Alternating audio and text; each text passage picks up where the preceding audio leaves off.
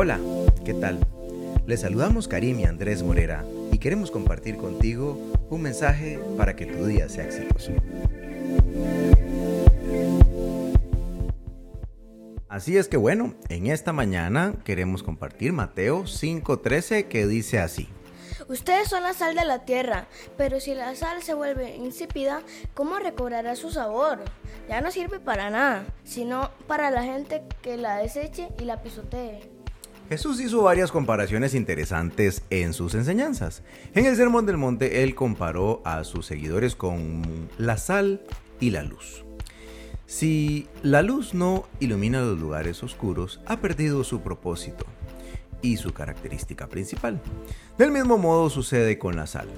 Si no sala, condimenta o preserva, no sirve para nada. La sal ha tenido un valor incalculable en la historia humana. Antiguamente, de dar sabor a las comidas. La sal se usaba para preservar los alimentos antes de que existieran los, frigoríficos o las refrigeradoras. Llegó a ser el salario de los soldados romanos. De ahí el origen de las palabras sodio, moneda romana y salario. Además de esto, hoy sabemos que la sal es fundamental para la vida. Sin el sodio, nuestro organismo sería incapaz de muchas funciones importantísimas. Como Jesús dijo, así es el pueblo de Dios en este mundo.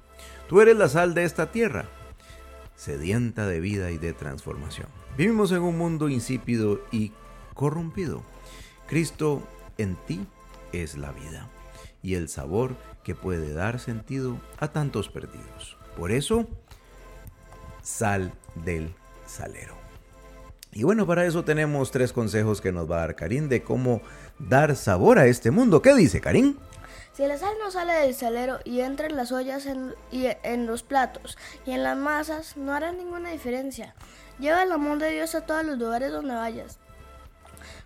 Comparte la fe en Cristo. él es el único camino para restaurar este mundo en deterioro. Ora y pídele a Dios que te use como sal sabrosa en esta tierra.